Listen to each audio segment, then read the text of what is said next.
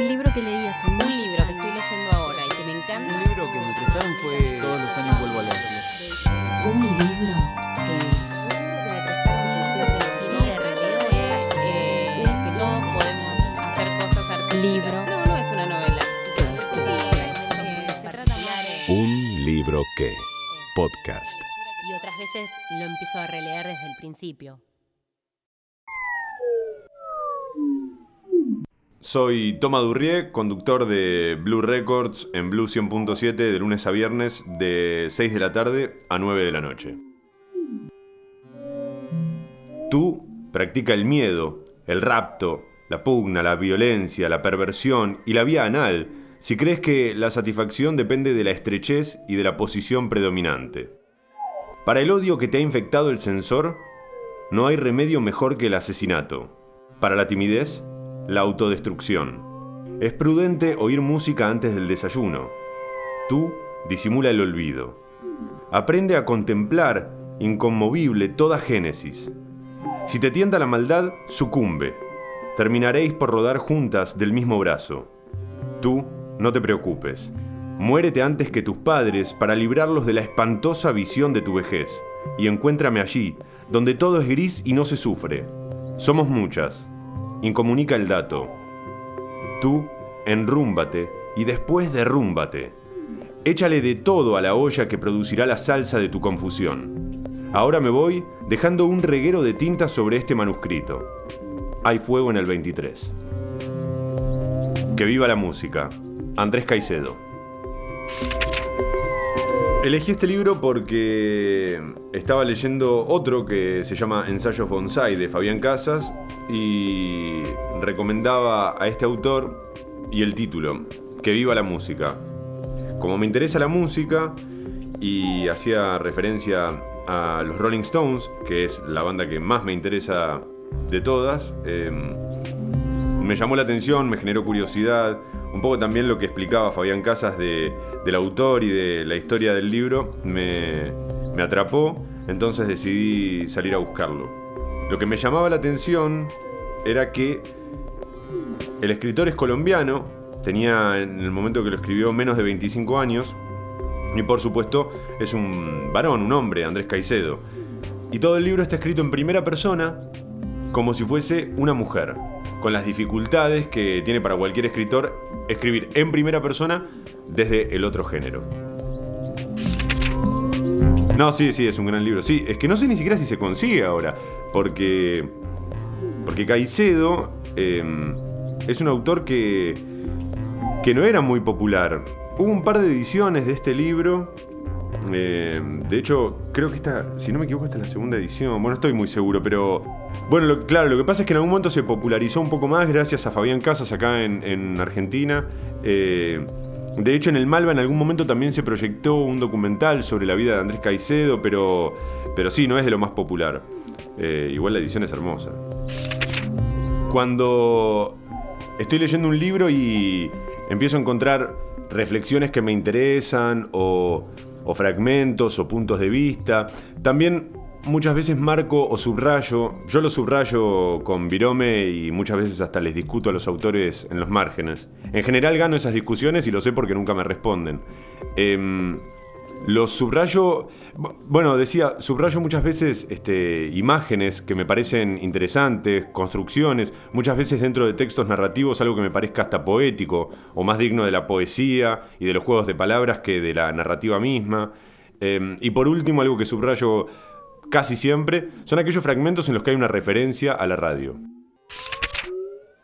No tengo un género que me guste más que otro. Me interesa la poesía, me interesan los textos narrativos, leo también muchas entrevistas. eh, no, no creo que haya un género que me interese especialmente más que otro. Sí tengo épocas en las que por ahí leo mucha más poesía que textos narrativos, que cuentos, que novelas, pero no, no hay uno que me guste más porque sí. Sí, he robado eh, muchísimos libros, pero creo que es un poco la, la función de, los libros, ser robados principalmente, más que ser leídos. Incluso he robado algunos para no leerlos jamás. Pero la mayoría, y esto es tan infantil de mi parte, la mayoría se los robé a mi madre. Así encontré eh, la historia de Tom Sawyer de Mark Twain, un libro que me parece de lo mejor que he leído en toda mi vida. eh, y por supuesto no se lo devolví. También creo que por eso los empecé a subrayar. Para que, si me lo vas a robar, llévate también una marca, llévate mi sombra. No, no presto libros, no, los regalo. Si yo sé que un libro le puede interesar a algún conocido, por X razón, no sé, me gusta el fútbol, me dice, entonces pienso en el fútbol a sol y sombra, que es como el lugar común de, los futboleros, pero es un gran libro de, Galeano, entonces en ese caso directamente se lo regalo. Voy, lo compro y se lo regalo. No, no presto libros porque como lo subrayo también siento que hay una parte mía que yo necesito. También los uso para trabajar, entonces ahí hay algo que me cuesta alargar. No, de- depende. Creo que podés leer un libro hasta el final, podés abandonarlo, podés empezarlo 14 veces y abandonarlo 14 veces. Eh, en ese sentido, también creo que es mucho mejor que, que- una pareja. De hecho, está muy lejos de ser una pareja un libro. Lo podés abandonar 14 veces y siempre podés volver y va a estar esperándote. Em, bueno, hay parejas que también, pero no importa. No, podés abandonar libros. No, para mí es for- forzar la lectura de un libro, porque también puede ser que el momento no te invite a leerlo. Me pasó con, con Bukowski, un autor que a mí me encanta. eh, hay muchos que lo critican porque dicen que es un, escritor adolescente o para adolescentes. A mí, a mí me encanta la literatura de Bukowski o lo que escribe Bukowski. Pero me encontré leyéndolo una vez en el sur, ponele, no me acuerdo en qué lugar.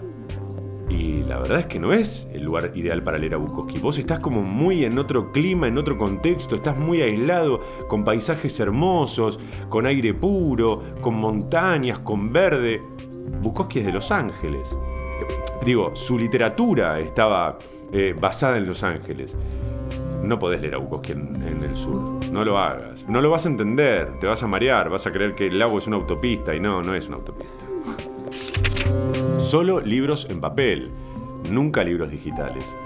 Mm, no, nunca libros digitales por, eh, por una cuestión de romanticismo principalmente. Me parece que es mucho mejor eh, tener en ese sentido la vieja escuela, eh, ir al papel, subrayar, esto de pelear. Yo sé que con los libros digitales ya hoy por hoy los podés subrayar, podés escribirles quizás algo también, pero no hay nada más romántico que ir leyendo en el colectivo y sentir que estás subrayando y que se te va la virome para cualquier lado. Todo lo que pudiera salir mal del libro de papel me parece que es más lindo que lo que puede salir bien del libro digital. No, no coincido con que en el verano haya que leer, eh, no sé, literatura más liviana. Tampoco entiendo bien qué es la literatura más liviana, pero no, a mí en verano no me pasa. No, no tiene que ver para mí con una estación o con un tiempo libre. Tiene más que ver con, con una necesidad, con qué estoy buscando yo en determinados momentos.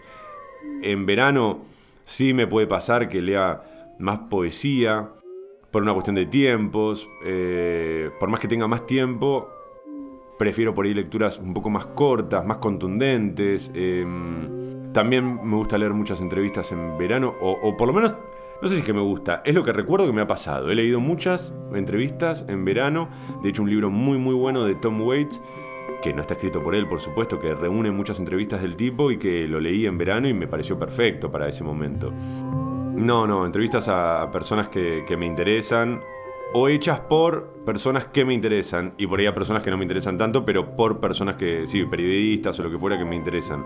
Eh, y después, bueno, también me gusta mucho leer eh, filosofía, pero filósofos que jamás entendería, como, no sé, Kierkegaard o Deleuze o tipos que, que manejan algunos conceptos que por supuesto no entiendo por no haber cursado filosofía eh, y por eso también me interesan justamente, porque no los entiendo, es como ver un, no sé, algo abstracto, leer algo abstracto por momentos.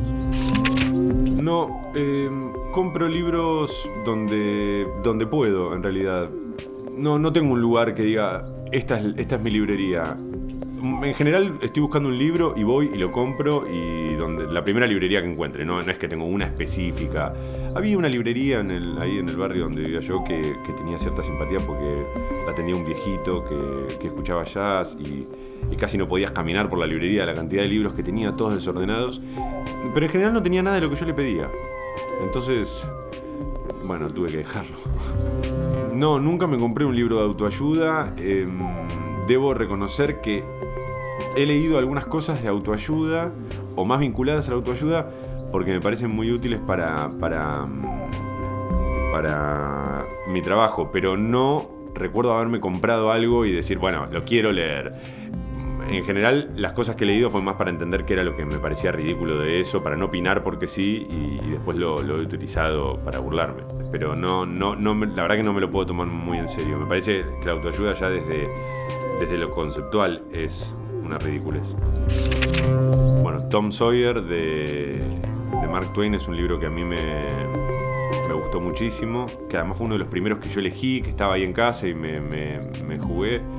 Eh, Rayuela de Cortázar, pero porque creo que me agarró en el momento justo con la guardia baja. No digo que el libro no sea maravilloso, yo no sé quién tampoco para hacer una crítica de los libros, pero, pero no lo digo tanto por la edad igual, ¿eh? lo de que me agarró en el momento justo. Lo digo por ahí por lo que yo estaba viviendo, qué sé yo. Eh, no sé, me conecté con ese libro, me, me, pareció atrapante. Entonces sí, me quedé con ese libro. Eh, después hay un libro de sonetos de Joaquín Sabina. Joaquín Sabina es un gran escritor, eh, gran escritor de, poesía. No es fácil escribir poesía. Está un poco subestimada en, este, en estos años la, la poesía escrita con rima. Parece algo ridículo, bizarro. En algunos casos hasta algunos lo confunden con algo grosero o, o parece cursi. Pero es muy, muy difícil escribir con rima. Y sobre todo cuando esas sílabas contadas, cuando, cuando digo con rima me refiero por supuesto a rimas consonantes. Eh, hay un libro de Joaquín Sabina que se llama Ciento volando de 14, que venía con una revista de Adolfo Castelo que se llamaba TXT y me encantó. Eh, hay un libro de Pablo Neruda que se llama Los versos del capitán que también me encantó. Eh, no sé, podría nombrar mil libros. Bueno, La máquina de follar de Bukowski, con el libro con, que yo, con el que yo entré a Bukowski, peleando a la contra de Bukowski, que es como una suerte de grandes éxitos de Bukowski y que termina con un poema que se llama El pájaro azul, que es demoledor. Creería que esos libros, así, por ahí mañana si me lo volvés a preguntar, cambio, pero si me lo preguntas ahora, creo que esos son los más importantes.